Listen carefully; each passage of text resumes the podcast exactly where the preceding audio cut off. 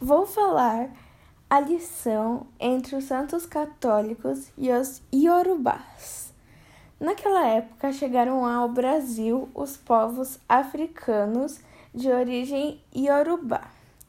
A religião dos iorubás era o candomblé, e como eles eram escravos no Brasil, não tinham a liberdade de cultuar seus deuses, suas divindades livremente. Como no Brasil a religião oficial era o catolicismo, então os iorubás começaram a associar os santos católicos com as suas divindades. E assim, disfarçadamente, eles praticavam sua religião.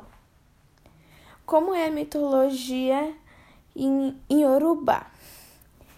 Esse conjunto de, de crenças que inspirou o candomblé é baseado na vida em harmonia e em comunidade e em comunidade. Não há separação entre homens e animais, que inclusive, que inclusive agem como humanos. A solidariedade e a prosperidade vêm do do trabalho do campo.